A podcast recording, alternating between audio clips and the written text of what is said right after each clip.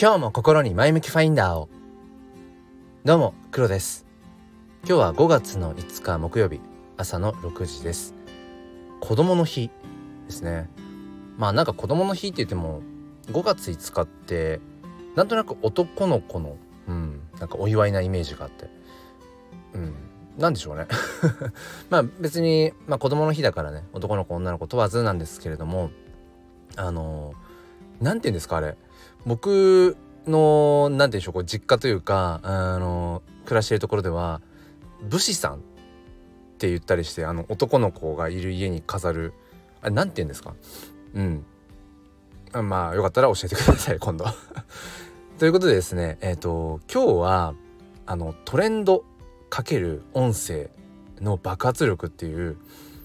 めちゃめちゃくだらない話をします。うん、まあねあのゴールデンウィーク中で皆さんあのお休みだと思うので、えー、なんとなくこう苦労がねくだらない話してるなーなんて思いながら聞いていただければ幸いです。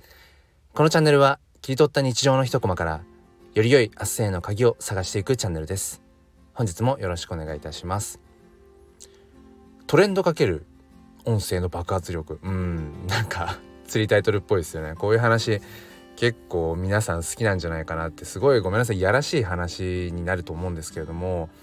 でもきちんとなんか中身がある終わりをね、えー、着地をしたいなって思っていますまずねあのー、前提としてお話ししたいのが僕は、まあ、メインのその SNS として Twitter とこのスタンド FM、まあ、この2つが、まあ、僕にとってのその発信の、うん、まあ何て言うんでしょうこう両翼を担ってる感じなんですね。でこの SNS を2つ持っておくまあ2つじゃなくても2つ3つ以上とかでもいいんですけどこのね複数持っておくことのやっぱり大きなメリットがあってそれは何かというと一方ではちょっと発信しづらい内容をもう一方の SNS で発信することができるっていうこれイメージ湧きますかね今回の話なんてまさにあのまあ Twitter の話なんですね。でそのこの話を Twitter の方で、えー、ツイートもしくは音声ツイートでするとなんかねめちゃめちゃ角が立つし角が立つっていうかもう露骨にやらしい感じになるんですよ。うん、だからちょっとしづらいよねっていううんところでちょっと間接的に別のプラットフォームでまあこの財布でね話すっていうなんかそういったことがあの相互にできるので、うん、自分のその発信する場所っていうのをこうメインで最低2つ持っておくってことはすごくねあのまあ、大事だなってことを思います。まあ、前提の話は終わりです。ということでそのじゃあツイッターのその話って何なのかっていうとツイッターって毎日そのトレンドがありますよね。うん、まあいわゆるバズってるワードみたいなところで、えーと、そのトレンドの話をちょっと一旦置いといたとして昨日あのツイッターの方で新しい機能ツイッターサークルっていうものが突然突然何て言うんでしょうこうテスト的に始まってたんですよね。朝ぐらいかな。なんかツイッターを見てたら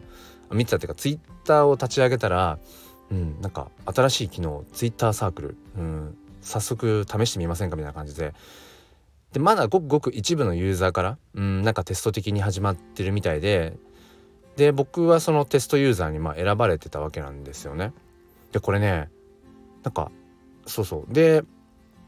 なんだろうなと思って全くそのツイッターサークルっていうものをそもそも知らなかったからなんだろうと思ったらなんえー、っとですねあのー、まあなんかコミュニティみたいな感じかな？コミュニいやちょっと違うななんか最大150人まで選べるんですそのツイッターサークルっていうところに。でまあ要はそのホスト側が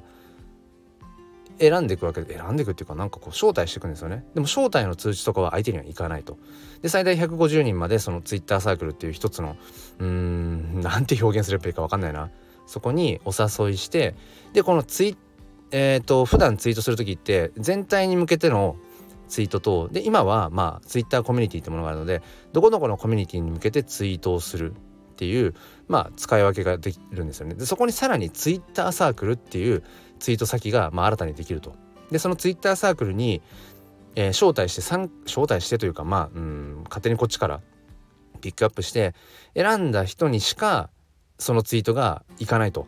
いうイメージ。うん立て付けなんですね。ただこれって実際に僕はサブアカウントとこう試したんですけれどもあのー、サブアカウントを使って試したんですがなんかねちょっとまあうーん若干気持ち悪い感じの機能かな、うん、っていう気がします。そのツイッターサークルにそもそも追加されたというかこうえ、えー、と招待されたかどうかっていうのはそもそも分からずあの受けた側ね受けた側分からなくて、うん、で、まあ、あるその形ですね。ツイ、えっと、リツイートのマークが、えっと、まあ薄くなっている。だからリツイートができないよっていうツイートが突然タイムラインに流れてきたらそれはあのツイッターサークルに自分が、うんまあ、名前としてね、えーと、ピックアップされてる状態参加させられてる状態だっていうまあそういうそうならないとわからないっていうね、うん、ところで。でまたそのツイッターサークルからまた解除っていうのかな。削除されたとしてもいつ自分がサークルから抜けられた抜けさせられたかも分かんないんですよねタイミング的に。だからこの機能を、うん、どうだろうっていう、うん、結構ねツイッター上でももう批判否定 的な意見しか、まあ、なかったんですね。で僕はそのまあ何でもやっぱりやってみなくちゃわからないじゃんっていう、うん、ところ。で、まあ、やっぱ批評してる批評家じゃなくて実践家でありたいっていつも思うので、まあ、くしくもねそのテストユーザーになっているから、まあ、使ってみようと思って。でまずそのやってみなくちゃわからないじゃんっていうような感じの音声ツイートをしたんですね。ツイッターサークルについて。そしたらあのー、なんだっけ。えっとですね。ちょっとふともうなんかいつも通り音声ツイートしてほったらかしにしてたんです。でなんとなくこう数分後にたまたまその自分のツイート音声ツイートをま目にしたらなんかものすごい再生されててすっごい勢いでなんか再生回数が上がってて何が起きてるんだと思ってもう本当に気持ち悪いぐらいもう最初の17分でもう200 200回ぐらい再生されていてその後30分後ぐらいにもう400件とかだから本当に数分で何十とか何百の勢いで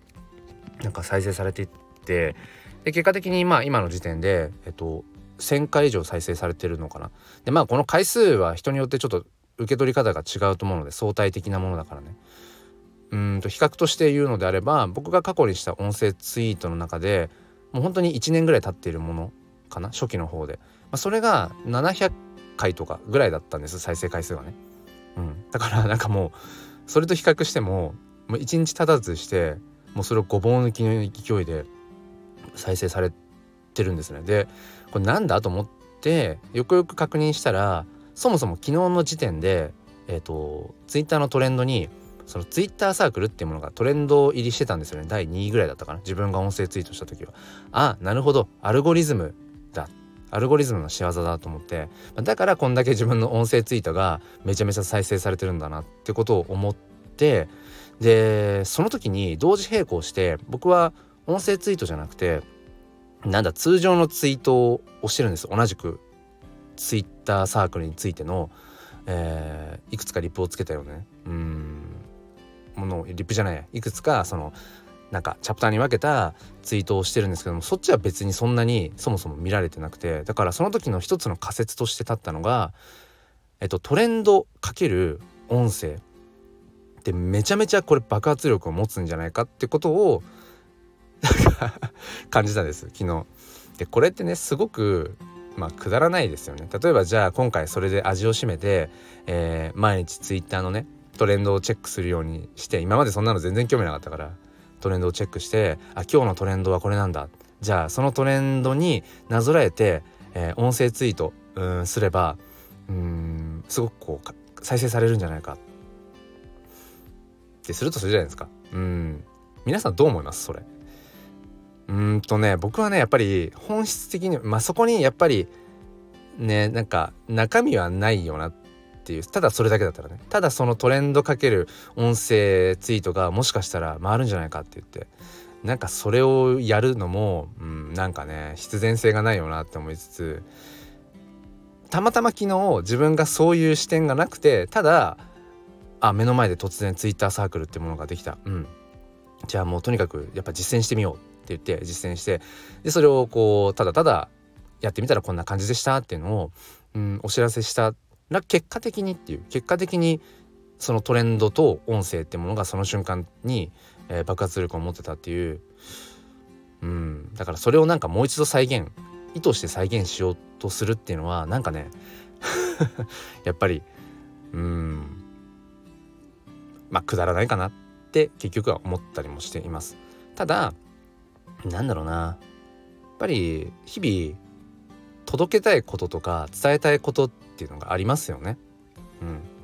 でそういうものをより例えば多くの人に届けたいっていう目的があるのであればなんかその届け方みたいなところっていうのを考えていくのはやっぱり SNS をうんやっていく中で考えてもいいことなんじゃないかなって思うんです。うん、例えば自分がすごくこう自分自身がね価値がある商品を自分が作ったとしてでそれをうん何て言うのかなやっぱり届くべき人に届けたいなって例えば思っていてまあいろんなマーケティングはあると思うんです。あると思うんだけれどもそれをなんか効率的に効果的にどうせその要は拡散性のあるプラットフォーム、うん、そして、まあ、全体に公開されているようなプラットフォームでどうせその商品をを発信、えー、宣伝していくんだったらより多くの人の目に留まるような場所で